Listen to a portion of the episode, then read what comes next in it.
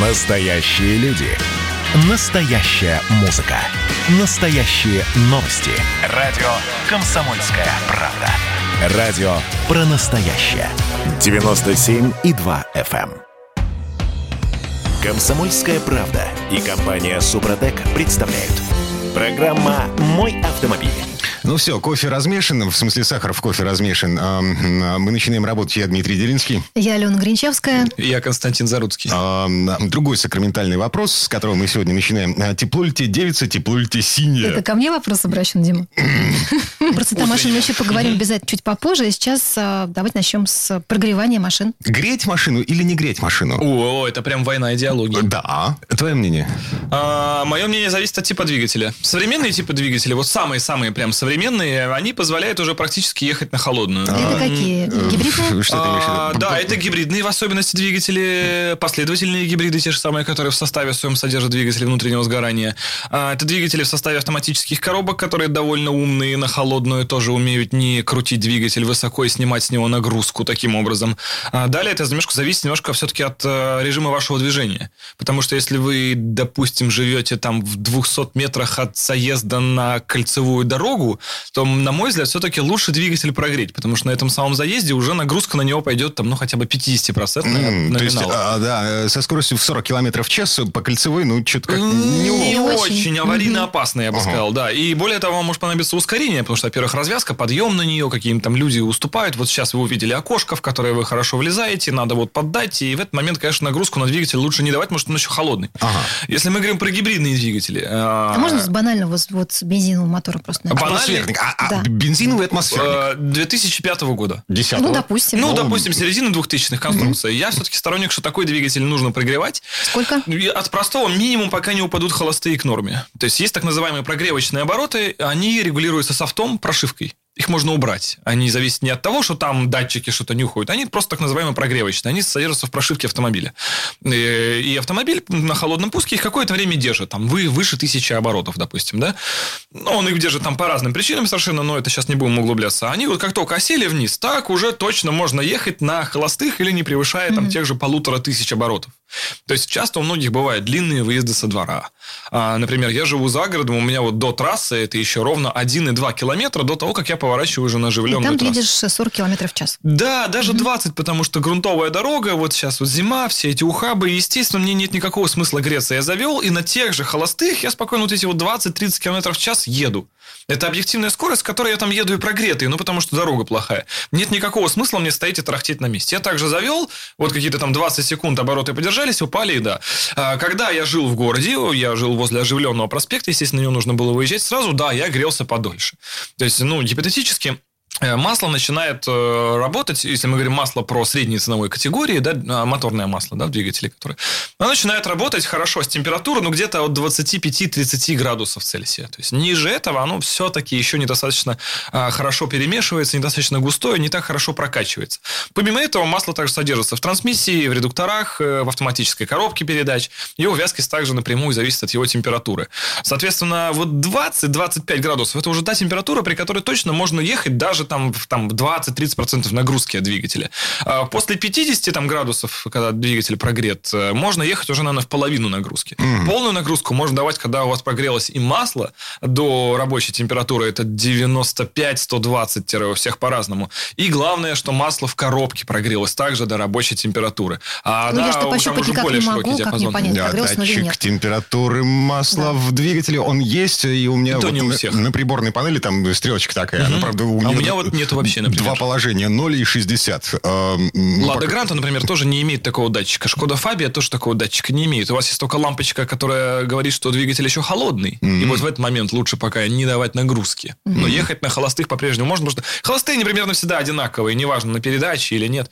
Главное не давать именно двигателю нагрузку, даже не оборотов, а вот нагрузку. Так, хорошо. Эм, Это мы говорим про атмосферник э, бензиновый. Э, Э, Неважно, атмосферник или турбо, потому что турбина все равно начинает дуть с какого-то диапазона, когда уже лучше, чтобы масло было прогрето. Если мы говорим там до полутора, до двух тысяч оборотов, турбина здесь никак не работает еще. Ага, хорошо. Дизель. Аналогично абсолютно. Нет никакой конструктивной разницы в плане системы Ну, смазки бывает, между бензиновым и нужно подольше двигателем. все-таки прогревать, не правда? Турбину? Ее нужно прогревать подольше, если вы хотите дать полную нагрузку, Не, потому что... Дизель, дизель. А, дизель подольше Мгм. прогревать. Нет, это просто дольше сам по себе греется, поэтому во времени это дольше занимает. Но если мы говорим в градусах, то критерии все те же самые. Мгм. А поскольку у, дизельный двигатель обладает большей эффективностью, а которая подразумевает под себя меньше, меньший выход топлива в тепло. Соответственно, он меньше тепла паразитного вырабатывает. Таким образом, дольше греется. Мгм. Вот и все. Так, что касается машин с большим пробегом, говорят, что отношение к ним должно быть немножко другим, и вот их нужно греть, независимо от того, эм, дизель, бензин, турбина, не турбина, вот это все. Я бы сказал, что это тоже мифология абсолютно. Так. То есть греть, э, греть удобно чаще. Почему раньше грели карбюраторные двигатели? Он просто не едет, пока не прогреется. Невозможно завести карбюраторный двигатель, убрать подсос и поехать. Он просто заглохнет. Если вы подсос не убрали, он просто не едет. Как бы вы ни давили газ, у вас появляются провалы, дергания. Это очень некомфортно. Поэтому карбюраторный непрогретый двигатель крайне сложно, чтобы ехал. Он просто физически не едет, поэтому, естественно, все понимали, что-то не так. Когда появились электронные системы впрыска, если начиная там от механические, там моновпрыск, вот самые там ранние, уже эта проблема ушла, потому что появилась э, обратная связь, так называемая лямбда-зонды, кислородные датчики, если хотите, их можно по-разному называть. И, собственно, двигатель стал уже ровно работать при любой температуре себя, смеси и воздуха, который в него проникает, то есть, да, вбираемого воздуха. Он уже всегда дает какую-то мощность. Понятно, что не стопроцентную все равно, а, потому что сила взрыва также зависит от температуры в камере сгорания. Если она недостаточная, то, естественно, взрыв будет достаточно эффективным, и мощность, опять же, двигатель не выдаст. Но, тем не менее. И здесь, и с этих моментов, это даже уже середины 90-х, уже первые производители стали в инструкции писать, что прогревать не требуется. В эти же времена появились нормы евро. Когда с евро 0 там все перешли на евро 1, евро 2, сразу же, естественно, появились нормы евро. Борьба за экологию. И через это, естественно, чем дольше вы стоите и коптите на холостых, тем более вы бессмысленно выбрасываете СО2 в атмосферу. Поэтому тогда уже производители говорили, что заводитесь и едьте сразу, первое время, не давая нагрузки и повышенных оборотов. Вот с чего все это началось. Глобально это зависит только от рабочей температуры масла, узлов и агрегатов, потому что тепловые зазоры приходят к норме, вязкость масла приходит к норме, к той норме, на которую рассчитал сам завод. Рассчитывал. То есть э, в заводе тоже посчитано, что вя- вязкость масла будет вот такой, потому что, как вы знаете, у разных автомобилей есть э, разные типы масел к ним одобрены. Потому что кому-то нужно более жидкое масло, кому-то более густое. И все их параметры достигаются только при рабочей температуре. Поэтому завод может гарантировать, что двигатель выдержит э, паспортную нагрузку в этих условиях, когда двигатель прогрет, трансмиссия прогрета э, и масло нужной температуры. Современные автомобили обладают часто э, системой launch control. Вы знакомы, да, с такой, когда можно нажать все педали, и автомобиль будет до сотни ускоряться с оптимальными ему характеристиками. Так вот, эти системы, в том числе, сейчас даже уже опрашивают температуру заднего редуктора, например. Потому что если он холодный, он тоже лонч вам не даст. Потому что его можно порвать, масло не той вязкости еще, оно густое будет, ну вот не то. Вот, о чем я говорю. Так, хорошо, электрички. Да, Но вот... э, не надо греть. Вообще такой кайф. Я вот, вот на себе это В сейчас смысле, то есть испытываю. силу поехал? Да, вот прямо сел, кнопку бам, как на компе, и все, и лупишь в пол. Исключая того, что страдает только редуктор, потому что в нем также есть трансмиссионное масло. И понятно, что если все-таки минус 20, но лучше первое там время проехать медленно, чтобы редуктор все это разогнал, размешал, оно пришло к какой-то норме. Летом, если у вас хотя бы на улице там 17-20 градусов тепла, ни о чем не думайте. Кнопку нажали и бам, все, а, едем. ты слышишь, зима на календаре, у нас вон снег за окном. Да. А, Ну хорошо, первый, пока вы со двора уезжаете, первые 100 метров редуктор уже раскидает там что-то по стенкам, все будет нормально. Он там тем более обычный, одноступенчатый, без пакетов, без муфт, без ничего, там такая механика прям элементарная. Так, хорошо. Возвращаясь все-таки к э, двигателям внутреннего сгорания, что Да. с соседями-то делать? Потому что а, есть административный кодекс, в котором написано, что за м, а, стояние э, во дворе с включенным двигателем тебе положен штраф. Минуточку, сейчас... На полторы тысячи в стране, по три в Москве и Петербурге. Ага. В этом, кстати, случае опять очень расслабляют электромобили. В чем прикол? Потому что у меня даже бывало, что я вот приезжая во двор, кому-то стою на электромобиле и заглушился, а потом думаю, зачем? Я же не Ну, то есть ты как произвожу доб- добропорядочный CO2. водитель всегда все-таки Да, да, да, я глушу. А зачем беспокоить людей? Потому что я знаю, что напряженность в обществе растет, осень, депрессия, вирменоз. Погоди, я не понимаю, чем И- отличается стоящий на холостом ходу электромобиль от э, стоящего выключенного электромобиля? Там что-то вертится? Вот о том и речь. И когда я понимаю, я обратно завожу, запускаю, вернее, да, электромобиль или включаю, как уж угодно, да, и, соответственно, стою спокойно с печкой. Хотя на бензиновом двигателе я всегда стараюсь глушиться в таких ситуациях или переходить там на автономку, если она установлена, там, подогрев и так далее, на котел встроенный.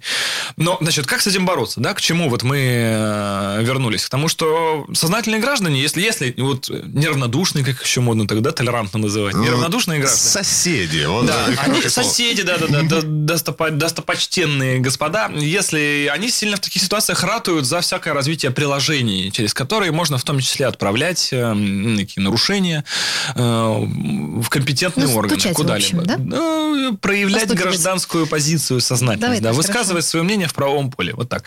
Они, конечно, да, ратуют. Всем остальным остается только терпеть, тут никаких вариантов нет. Можно выйти попросить, конечно, да. Эта проблема особенно острая, я знаю, стоит в центре, в дворах, колодцах, где еще, как правило, машины припаркованы э, лицом к центру двора, а выхлопными трубами прямо вот к окнам первых, вторых этажей, и это ужасно по утрам, когда все это начинает заводиться, коптить, прям класс. Кто-то еще включает предпусковой э, двигатель, чтобы прийти, сесть в теплую Дистан- машинку. Да, вот и этот я- запуск да. дистанционный, да. который запрещен во многих странах Европы. Вот, потому что когда вы садитесь, скажем, в новый и дорогой автомобиль, оснащенный этой системой запуска, как правило, при первых запусках она всегда пишет, что убедитесь, что в вашей стране это законно. М, Да, и, к примеру, многие машины имеют отличия в комплектации, потому что, скажем, а, дистанционного запуска не будет для ряда европейских стран. Он, в принципе, невозможен.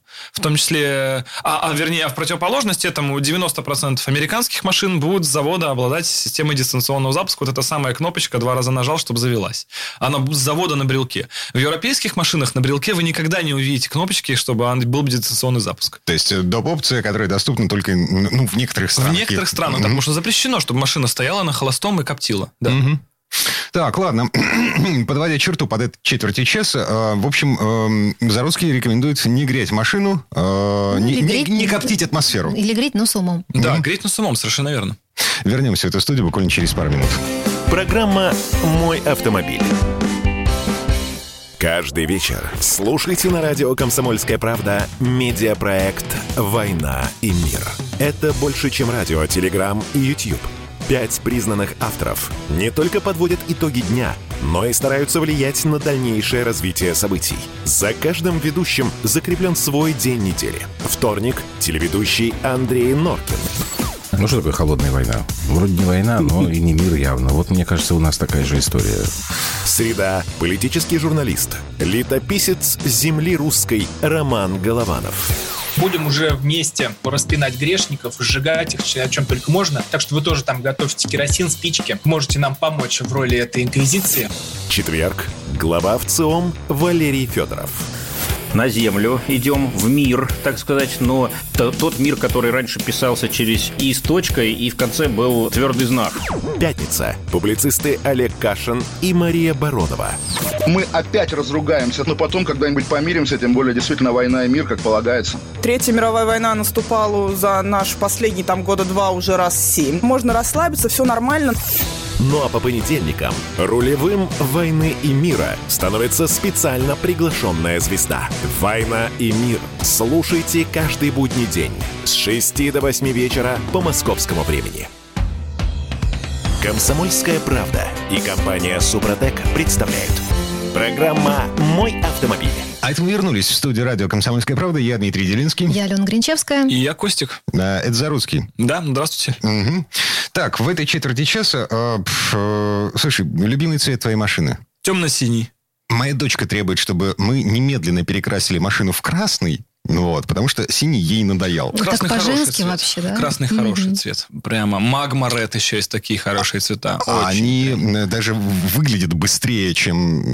Да, красная остальные. машина едет быстрее. Это аксиома. Это известное высказывание. Алена. Слушайте, у меня бежевый металлик мне очень нравится. Я люблю очень А, спокойные Очень тона. практичный. Бежевый металлик это машина, которую нужно мыть в два раза меньше, и она при этом в два раза больше выглядит красивой, потому Вот. что все остальные пачкаются моментально. Ведь И когда ее помоешь, она кажется новой совершенно. Самый непрактичный цвет это черный. Но Потому самый что популярный, сколько я знаю. да, при Ага. этом самый популярный на севере. А самый популярный в бизнес-классе. Э, Вот, в да, самый популярный в мире машине. все равно белый. Да, вот в том-то и дело. А, Значит, смотрите, рейтинг... э, Потому очеред- что он бесплатный. Значит, доля белых автомобилей в мире составляет 38%. Да? Да, черный э, в два раза меньше. э, И на третьем месте серый 15%. Это в целом по мировому автопарку. В России И дальше вот это радужное братье. э, Ну как, кис- там серебристый, там синий, Эм, сразу. Ну, под оттенки белого. Значит, смотрите, в России каждый третий автомобиль серого или серебристого цвета, белая машина по популярности на втором месте, а черные автомобили м, 18% на третьем. Вот Россия, да, да, да. Холодная страна. потом. Э, м, Нет, ну на сером тоже грязь меньше заметна, чем на бежевом. Ну. Как же так, как на бежевом? Серебро отличный цвет.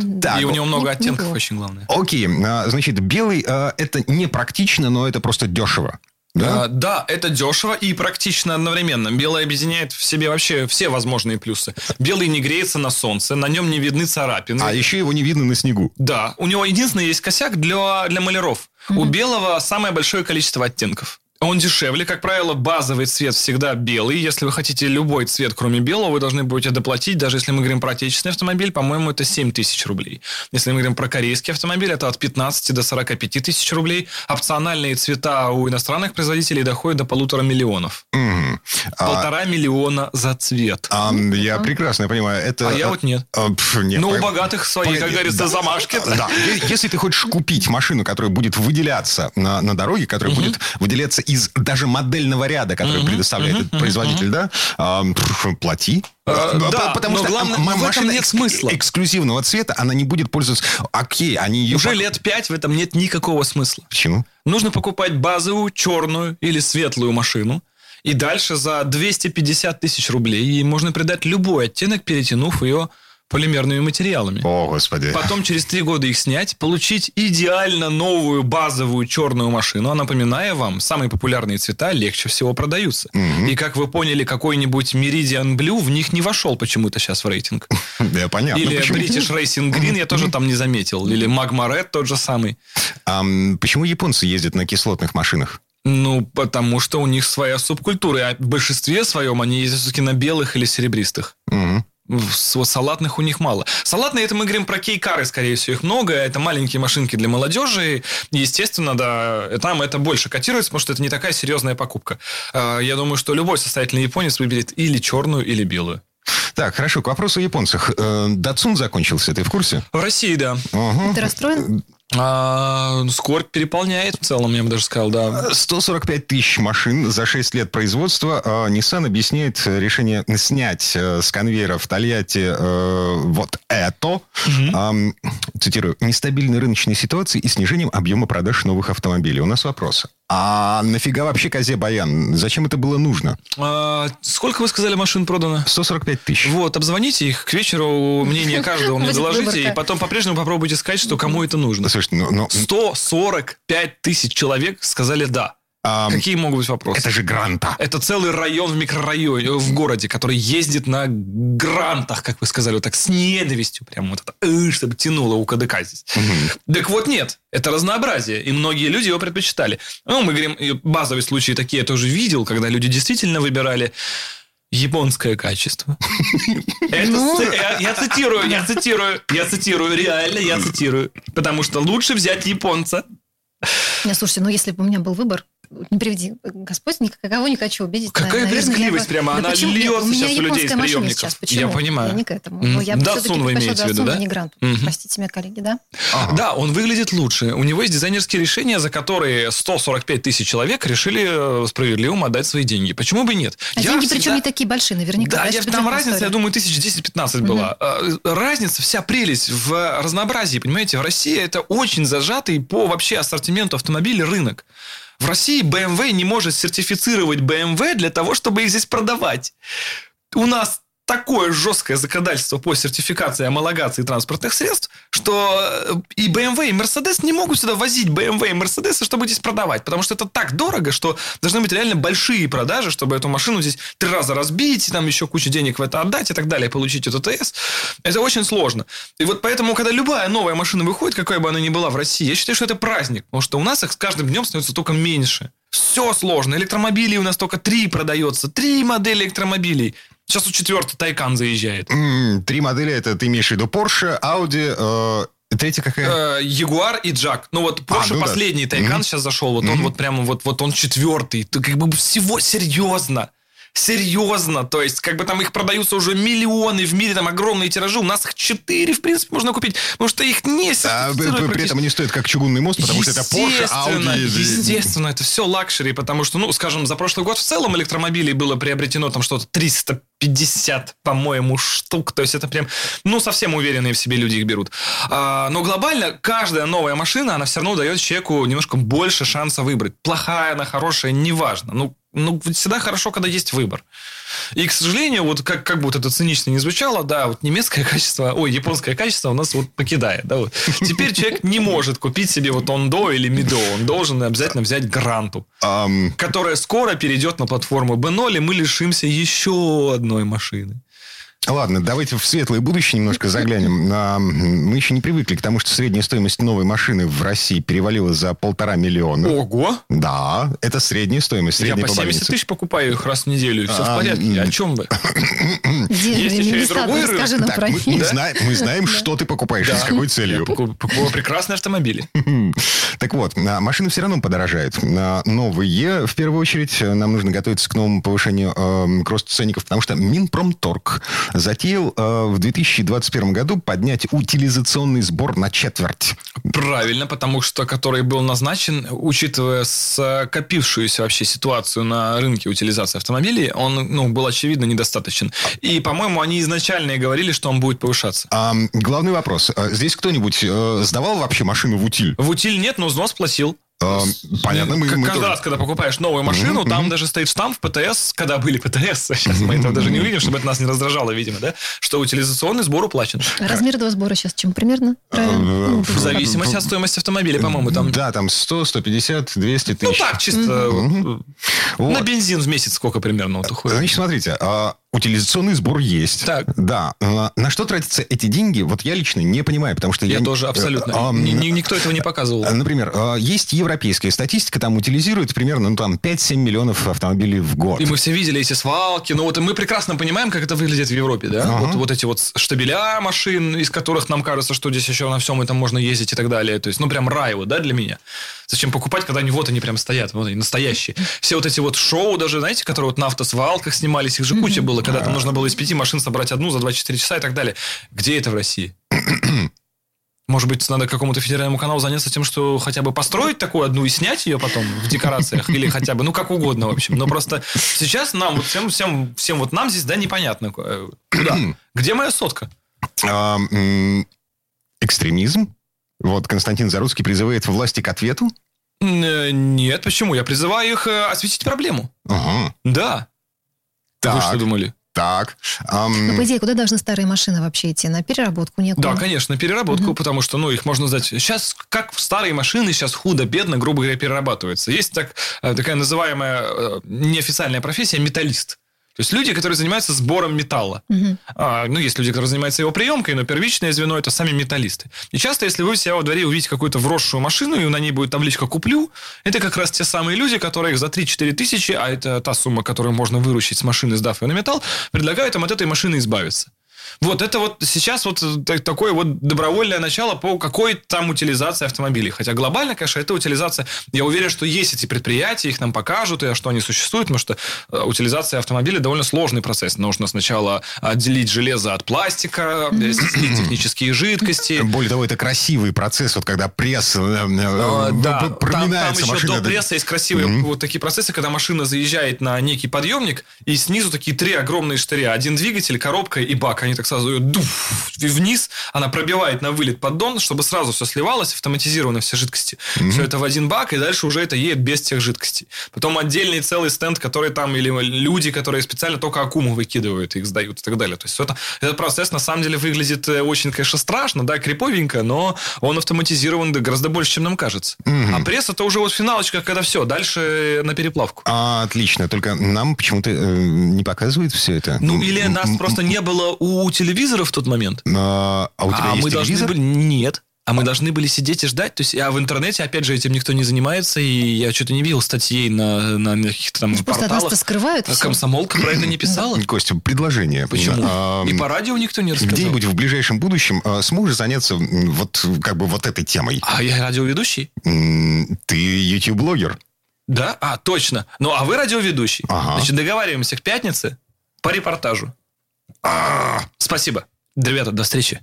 Так, вернемся в эту студию буквально через пару минут. Программа «Мой автомобиль». Как дела, Россия? Ватсап-страна! Это то, что обсуждается и то, что волнует. Это ваши сообщения в прямом эфире, в том числе и голосовые. Каждый будний день с 11 до 15 часов с Михаилом Антоновым. Эфир открыт для всех. Включайтесь. Радио «Комсомольская правда». Радио про настоящее. «Комсомольская правда» и компания «Супротек» представляют. Программа «Мой автомобиль». А это мы вернулись в студию радио «Комсомольская правда». Я Дмитрий Делинский. Я Алена Гринчевская. И я Константин Заруцкий. На самом деле мы здесь э, переживаем последствия договоренности, согласно которой к ближайшей пятнице мы должны решить проблему с утилизацией автомобилей в нашей стране. Да. Думаю, что мы То уже есть забыли об этом. Мы должны построить завод. Вот, вот теперь идеологически. Чтобы решить проблему утилизации в нашей стране. Да. Кулак сжат. Зритель должен это чувствовать. Ну, Мы пока озабочены вот, вот тем, как мы это будем делать. Ну, видимо, придется. Слова сказаны, а не воробей, э, Мы не выражаем поймаешь, и бла-бла-бла. озабоченность. Давайте вот так Да, говорить. хорошо. Выразили озабоченность. Теперь давайте дуть на воду, потому что мы уже обожглись на всевозможных ее-мобилях, на, обожглись на Марусях. э, Как там, Z в этом году Как должна быть? ожоги?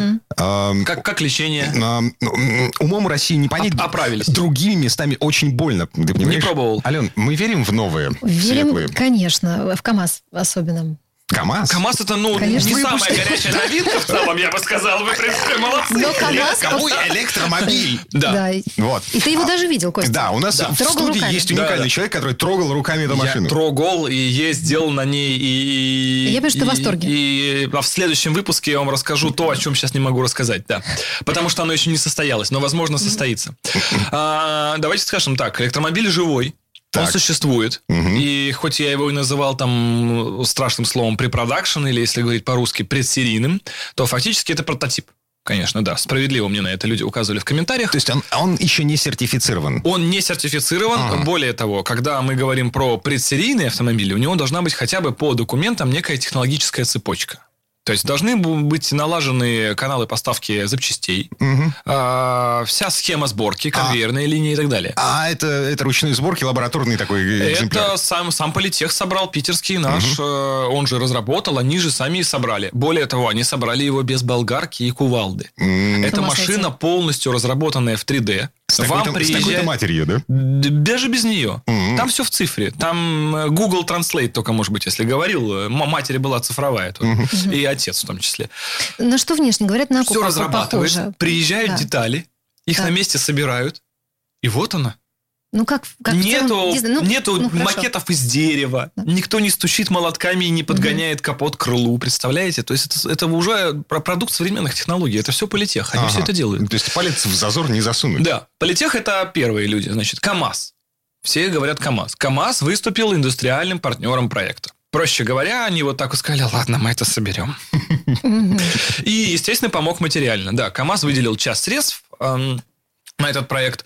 Э, Таким образом, э, решение о пуске в серию этого электромобиля еще не принято, потому что это проблемы КАМАЗа теперь. И КАМАЗ как бы сейчас на это все смотрит, думает, что мне с этим делать, потому что это даже не препродакшн. Э, Безусловно, я уверен, на самом деле, что одному КАМАЗу здесь не справиться. К справедливости ради, как и со всеми электромобилями в мире. Здесь требуется поддержка государства, субсидии, возможно, особые условия на покупку этого электромобиля. Слушай, что- вот говорят, что э, при стоимости там в миллион, миллион триста, да, государство готово субсидировать 250 тысяч рублей. Это было бы очень хорошо, я считаю. Если бы вот за порядка миллиона минимальную комплектацию могли продавать, мне кажется, это взорвет рынок. Ага. Но государство должно также под это подводить гораздо более широкую базу. То есть э, какая-нибудь там отмена НДС при продаже всего этого. Например, как в других странах Европы. Это не я сейчас придумал. Отмена, естественно, налогов. Потому что сейчас налоги на электромобили отменены только на территории города Москва. Э, в России, в России у нас, угу. здесь в России, э, за это приходится платить каждый год все равно. А бесплатные парковки. Я также считаю, что это база, то есть поддержка государства должна быть более глобальная. И КАМА должна стать некой вот прорывной точкой, после которой государство действительно развернется в сторону электротранспорта и скажет, что да, мы готовы предпринимать глобальный пакет мер по тому, чтобы эта штука продавалась. А если коротко, все-таки машина тебе понравилась? Машина Внутри, очень понравилась по эргономике и внутри, и снаружи. Планшет. Да, планшет в руле. Его не да. будет за миллион. Успокойтесь. Так, даже если он будет в какой-нибудь за топовой 4, комплектации. Да, да. Типа, да. Чудесно. А мне интересует, на что нажимать, чтобы оно бибикало? Как в Рено. Так. Как да куда нажимать в Рено, расскажи, для тех, кто не в курсе. То есть планшет в ступице не, в рулевой... Не а? скажу. Как, как, как, ну, слушатель-то знает. Um, Хорошо, а в Рено Дастер куда нажимают? А в Логане куда нажимают? В центр. Да вот. что вы, и что там происходит? Подушка выстреливает? Понятия не имею. Я ни Ничего не, не произойдет, если в центр нажать. Так. Ничего. Где-то бибики. Кость, ну открой секрет. Куда там нажимать? Ну как-то же ездят на Логанах люди. Твою мать. Ну как-то же. А, они не будят, точно, я понял. Да, они просто не нервничают, и все. Вот. Так, ну, общем, хорошо. секретом, вот судя по всему. Да, я, да. я понял. Мне хорошо. нужно пересесть с моего фокуса на Логан. На нормальную того, машину. Для того, чтобы... На грузовиках, на газелях там стартовых раньше, которые были. То же самое. Вы что? Ладно. Да. Хорошо. Делается это правой рукой, а... как вы привыкли за рычажок правой потрунькал и побибикала. Mm. Вот такая... Это ж, это ж привыкать надо, перестраиваться. Мужикам не привыкать. Без комментариев. Да. А еще там говорят, нет бардачка. В прототипе нет, фактически, конечно и, же, И будет. что делать? Вот Там еще и подлокотника нет, который фактически тоже Слушай, будет. Ну, это Но... машина размером с бардачок, о чем мы? Да, и у нее даже компоновка сидений это 2 плюс 2. То есть сзади могут сидеть только два ребенка. Вот мы протестировали на 9-летнем малыше, mm-hmm. да, и вот он за мной сел, да, и я даже сидел, не страдал. В целом, мне вот эргономика, опять же, напомнила ранние немецкие автомобили, которые были действительно очень маленькие. Если мы вспомним гольфы первого поколения, кадеты первого поколения и так далее, они были очень маленькие. Но при этом в них было удобно. Всегда. Опять же, мне кажется, что это и результат именно трехмерного моделирования, когда у людей было очень много времени менять все прямо вот в компьютере. Это не затребовало каких-то больших денег, но это можно было жонглировать этим прямо. Угу. И все получилось. Поколение У меня даже форма, форма пола неправильно. То есть э, к педалям пол уходит вниз, угу. а после них сразу вот, вот ваши ноги стоят, после, после вот педального узла пол сразу вверх поднимается, потому что там уже батарейка. И чтобы мотор был компактнее, поэтому батарейка уже частично вот проникает прям в салон по форме днища. И это тоже не мешает. Насколько батарейки, кстати, хватает, напомните? До... Ну, тут понятие растяжимой, скажем, гарантированный пробег 250 километров. Но так mm-hmm. у всех современных электромобилей. Просто мы понимаем, что расход электромобиля, он прямо пропорционален его скорости. Это не бензиновый двигатель. Тут все проще. Быстрее крутится, больше сопротивления воздуху, больше расходует. Поэтому недавно вот Hyundai поставили рекорд. Они на абсолютно заводских машинах проехали более тысячи километров. Паспорт у них также 300. То есть секрет в том, что они ехали со скоростью 30 по идеальному асфальту. Поэтому при заявленных обычно гарантирую 250, это вот режим вот тап, тапок в пол, прям mm-hmm. гоняемся, это вот 250. И судя по характеристикам мотора и батареи, и веса как автомобиля, я в это верю. А, но я уверен, что также он и при аккуратной езде 300 и 300 с хвостом спокойно пройдет. А, скажи мне, пожалуйста, что ты думаешь по поводу вот этой полочки под хрустали слоников а, идет через всю торпеду от левого Это зеркала интересно до и выглядит круто. Решение не новое, такое же решение уже много можно увидеть в э, автомобилях, которым уже по 5 лет все вот эти полочкообразные такие приборки, они, торпеды, вернее, появлялись. Да, это интересно. Безусловно, что оно деревянное. Естественно, что в минималке оно даже под дерево, скорее всего, не будет. Это будет э, серый пластик какой-то. А так у меня да никаких претензий нет. У меня... А что это, элемент дизайна? Да, что да, да. Это, это просто дизайн. Я думаю, что функционала конкретно в этом... Когда вместо вот бардачка, наверное. Строгого нет. Можно сюда выложить и ехать. Да, да. На кого эта машина рассчитана? А, То есть я, я да, не понимаю. Это очень хороший вопрос. Потенциал этого рынка. Все правильно. Я не понимаю. Это ключевая фраза. Mm-hmm. Вот э, как от ведущего она правильно звучит. Значит, э, несколько целей. Во-первых, это городской сугубо автомобиль. И у нее отсутствие багажника, естественно. Ну, можно сложить задний ряд, понятно. Но это, грубо микро, микролитражка. Вот так скажем, да? И каршеринг. Mm-hmm. Вот. И вот если э, удастся договориться с каршерингом на использование этого электромобиля, то будут то, заказы. То тиражи mm-hmm. будут сразу mm-hmm. хорошие. А напомню, что порог окупаемости проекта 20 тысяч экземпляров в год. Всего электромобилей в России на сегодня Я должен угадать? Да. 30 тысяч? Ну, 7 900. Твою Вообще мать. всего? Да. Мгм.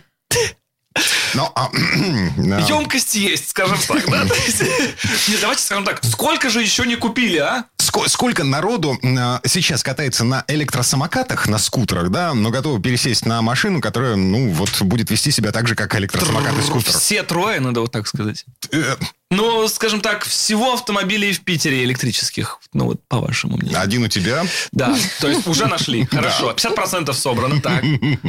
А, Ну, ну так вот примерно Ну, просто. около тысячи. Э, 500. Смешные 200. люди, да. 200 на весь Петербург. Нас так мало идиотов. Я не про водителей электромобилей, конечно, я просто про идиотов. Ну, то есть про, про нас, да.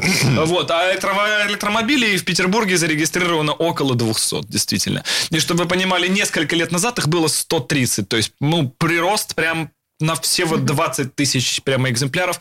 Почему я возвращаюсь к теме Ками и говорю, что без помощи государства здесь ну, не будет 20 тысяч. Э, Весь парк каршеринга в России на сегодня это где-то 50 тысяч машин. Естественно, как вы понимаете, даже половину парка каршеринг на электротранспорт ну никак не переведет. Это будет какая-то доля. То есть, возможно, тысяч 5-10 мы прогнозируем в каршеринг может уйти. В итоге... Окупаемость ложится на плечи государства. И я это говорю серьезно. То есть, это не... Это единственный способ этому проекту стартовать. Мгм. Не взлетит. Так, да, но мы знаем, что для этой страны нет невыполнимых задач. Если эта задача поставлена... а, На, след- на- к следующему году обязательно. А, нет, нет, нет, нет, вот через пять лет не получится. Нет, к Олимпиаде, да. Я считаю, нужно провести электроавтомобильную Олимпиаду в Новом Уренгое. Поэтому надо строить Зимой. туда шоссе с зарядками. Да. Да. Вот они тогда все прочувствуют. При минус 50. Да. Первый едет Класс. президент. Класс. Да, да, да. С небольшим сопровождением, но он едет первым. Так, а, Дороги быть, электромобиль будущее. С верой в светлое будущее. а, многоточие здесь поставим, потому что э, Ну, время... про Олимпиаду вначале все так же смеялись. Серьезно, все будет хорошо. Сможем. И все-таки многоточие здесь поставим. Время этой четверти часа подошло к концу. Э, Константин Заруцкий вместе с нами. У нас есть еще, еще тема. Программа «Мой автомобиль». Когда градус эмоций в мире стремится к своему историческому максимуму. Когда каждый день — это война и мир в одном флаконе. Когда одной искры достаточно для пожара планетарного масштаба. В такое время нельзя оставаться спокойными и равнодушными. На радио «Комсомольская правда» стартовал сезон высокого напряжения. Новости со скоростью телеграм-каналов. Эмоции на грани дозволенного. Гости с Олимпа и со дна. Только высокое напряжение спасет мир. Разряд. Рекламно-информационная программа. Комсомольская правда и компания Супротек представляют. Программа «Мой автомобиль». А это мы вернулись в студию радио «Комсомольская правда». Я Дмитрий Делинский. Я Алена Гринчевская. А здесь, в этой четверти часа, давайте говорить о личной безопасности, а, потому что мы помним «Мой дом, моя крепость». Ам, Автомобиль в каком-то смысле тоже дом и тоже крепость. Это обострилось всерьез в связи с тем, что происходит у нас за окнами. Коронавирус! Так, а, в общем, у нас осталось а, два вида персонального пространства, в которых мы более-менее можем как-то гарантировать, обеспечить свою собственную безопасность а, от коронавируса. Это собственная квартира, ну вот, и э, собственная машина. Как все-таки машину сделать по-настоящему безопасной э, в... Если кто-то еще этого не сделал с марта месяца. Значит, из простого. Машина, она, как мы только что начали, как и дом. В ней мы проводим большое количество времени, многие из нас, вернее. Но помимо этого, она является также еще и местом, куда приходят гости. И в отличие от дома, там Сейчас чаще микробов имеешь в виду или оказывается кого-то еще? Или посторонних людей? Там, енотов, сотрудников ДПС, Да, все, что бобры, мы любим. к Зарусскому Бобры, бобры. Да, то есть э, все, все наши друзья. Ну вот, они могут также заглядывать на огонек в наш автомобиль. Подвезли какого-то попутчика, ну, как вы обычно делаете вот после работы. Да, вот это вот устраиваетесь. Таксуете, в общем.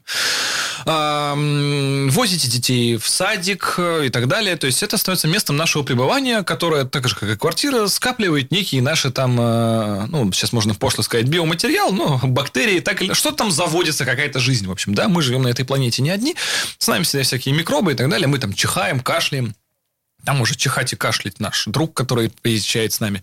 Опять же, енот и мало ли кто там еще мог оказаться. Все это со временем живет в э, обивке, в потолочной ткани, в э, системе вентиляции, в э, осушителе, если хотите, в салонном фильтре, который хоть и фильтрует, но он же фильтрует как? Через удерживание. То есть все это в нем в конечном итоге остается. С улицы что-то там залетает, а вы едете мимо института гриппа. Который, согласно теории заговора, излучает 5G, радугу, и она может на вас негативно воздействовать. А, и согласно законам Мерфи, если что-то может произойти, то оно обязательно так случится. Вот есть люди, которые в это верят и готовы с этим бороться. Это мы. Бороться да, как? совершенно верно. Да. Потому что мы в компании Супротек Апрахим уже много-много-много лет выпускаем очиститель для систем вентиляции и кондиционирования, который содержит в себе всем понятные компоненты. Это эвкалиптовое масло, чтобы Для был... запаха. Для запаха, да, это приятно, это ассоциации с, с банькой, со- согреваешься моментально, даже если на морозе это почувствовал. Это, естественно, антисептик, специально проверенный, и еще ряд э, химически активных компонентов, которые помогают что? Вытравливать вирусы, неприятные запахи, и именно вытравливать, а не маскировать их. Делать так, чтобы потом обратно это все к вам не вернулось. Потому что эвкалиптовое масло, оно попахло, и ну, вы из бани вышли, и уже и не пахнет эвкалиптовым маслом. Это все понятно. А вот задача уже более сложных химических веществ. Сделать так, чтобы запах там, а плесень, кстати, да, та же самая, появляется в испарителе. И она там может появляться по независимым от вас причинам. Вы можете сами, э, опять же, э, с небес спуститься, ангелом быть. Не производить ничего вредного для этого мира и даже СО2 не выдыхать. Но есть негодяи другие. Например, влажность. Машина постояла. и- Особенно зимой сложно очень, да, чтобы внутри не было этой влажности. да, в том числе. Мгм. И она в конечном итоге может, может привести, и часто приводит э, к образованию плесени в том же самом испарителе. И получается, что вы включили печку и запахло вот этой вот старостью, прямо вот, вот сервантом прямо с помойки каким-то вот деревенским вот запахло.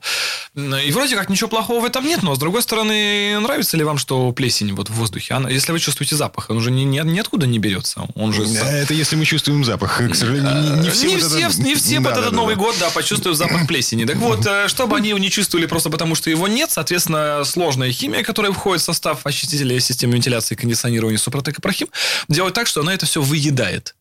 Поэтому даже когда запах эвкалипта, который в виде отдушки туда введен, э, испаряется, то запах плесени и вместе с ним на самом деле и э, злобные микробы, они уже не возвращаются. Мгм. Так, а, эта И- штука распыляется в салоне, а, и, значит, мелкодисперсными капельками все это оседает. Ультрадисперсными, коллега. Ультрадисперсными. Давайте вот так. Так, ну, хорошо. Да, да, да, да, Мгм. правильно говорить. да. А двигатель должен быть включен в это время, когда это А, да, должна быть включена система кондиционирования, поставлена на рециркуляцию, просто для того, чтобы, опять же, этот воздух проходил через салонный фильтр, если он у вас есть, или через испаритель, опять же, если он у вас есть. Ну, в общем, через воздуховоды, потому что там тоже... Вот кто разбирал старую машину, то знает, сколько пыли там внутри хранится. А пыль является местом жительства не только клещей, как мы знаем, вот этих пылевых, но и также и бактерий и всего прочего. И оттуда их тоже, господа, нужно вытравливать, естественно. Поэтому мы рекомендуем задействовать все возможные системы рециркуляции воздуха, которые в машине, чтобы туда эта наша химия тоже смогла пробраться. А, В самые недоступные места автомобиля, о существовании которых мы даже не подозреваем. Да, и лучше, может, даже и не знать, а, а мы там уже боремся. Вот, это очень важно. И самое главное, что вы получаете в итоге. Запахи, плесень, это все ладно. Там запах а, мокрой собаки, а, запах курева. Ну, реально люди, что возят собак. И к ним надо в машину садишься и думаешь, как же хорошо тут жить. вообще Да, но не здесь. Э, Да, соответственно, есть те, кто курит, которым тоже так же вот садишься вот в такси, знаете, таксистам же курить запрещено, но садишься и прямо чувствуешь, что не курили. Никогда. И одежду, к сожалению, теперь придется тоже постирать вот сразу вечерком, потому что, ну, вот, это, вот он не курил, и я не буду вот теперь больше. И вот э, запахи эти тоже мы вытравливаем, но через, с, с этим вместе вот еще есть и, и болезни, которых мы не видим. И если использовать этот наш очиститель системы вентиляции и кондиционирования, то просто дети и сам перестаешь болеть.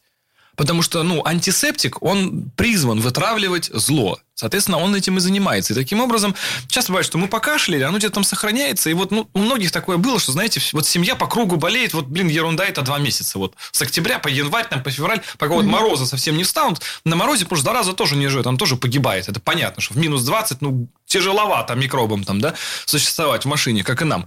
Ну, Соответственно, но вот этот, когда около нуля, когда то, то вот сырость, вот эта влага, и вот один заболел, вроде выздоровел, потом вот ребенок, потом снова мать, потом снова отец, и, и вот ходит, все шмыгают. Идиотизм.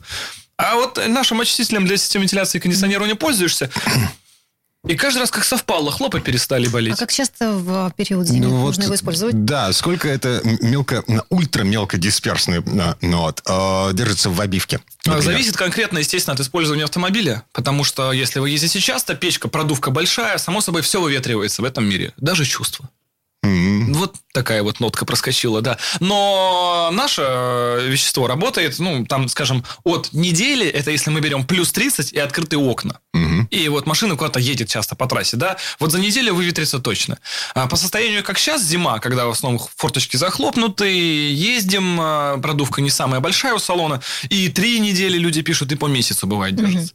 Я сам, на самом деле, чтобы, ну, есть периоды болезни, да, очевидно, что, как я говорил, и в минус 20, и в плюс 30 вирусом, ну, сложновато, а в машине бывает и 50 на жаре, сложновато выживать. Э, Там, естественно, у нас даже, и мы видим это по продажам, что очистители покупают реже. А, соответственно, вот в сезонные моменты, когда около нуля, и все это хорошо живет, и мы часто болеем, то есть это весна и осень, продажи, естественно, идут в гору. И я также и машину свою обрабатываю 2-3 раза в год. Это вот весенний, осенний период. И посередине, когда вот, ну вот уже бывает у меня уже, вот это, знаете, вот самого кашлянул, что ты думаешь, на всякий случай, дай-ка я бахну. Да, потому что процесс занимает, на самом деле, там 15-20 минут. А вера – это святое. И пользы надолго Да, хватает. да, да. Константин Заруцкий, э, он же академик, э, с верой в святое. Да, буду говорить, как вы. э, да. Мгм. Вот, я Дмитрий Делинский. Да, Алена Гринчевская, Да. спасибо. А, И вам спасибо, что позвали. С наступающим Новым годом. До января. Мгм. С Новым годом. Программа «Мой автомобиль».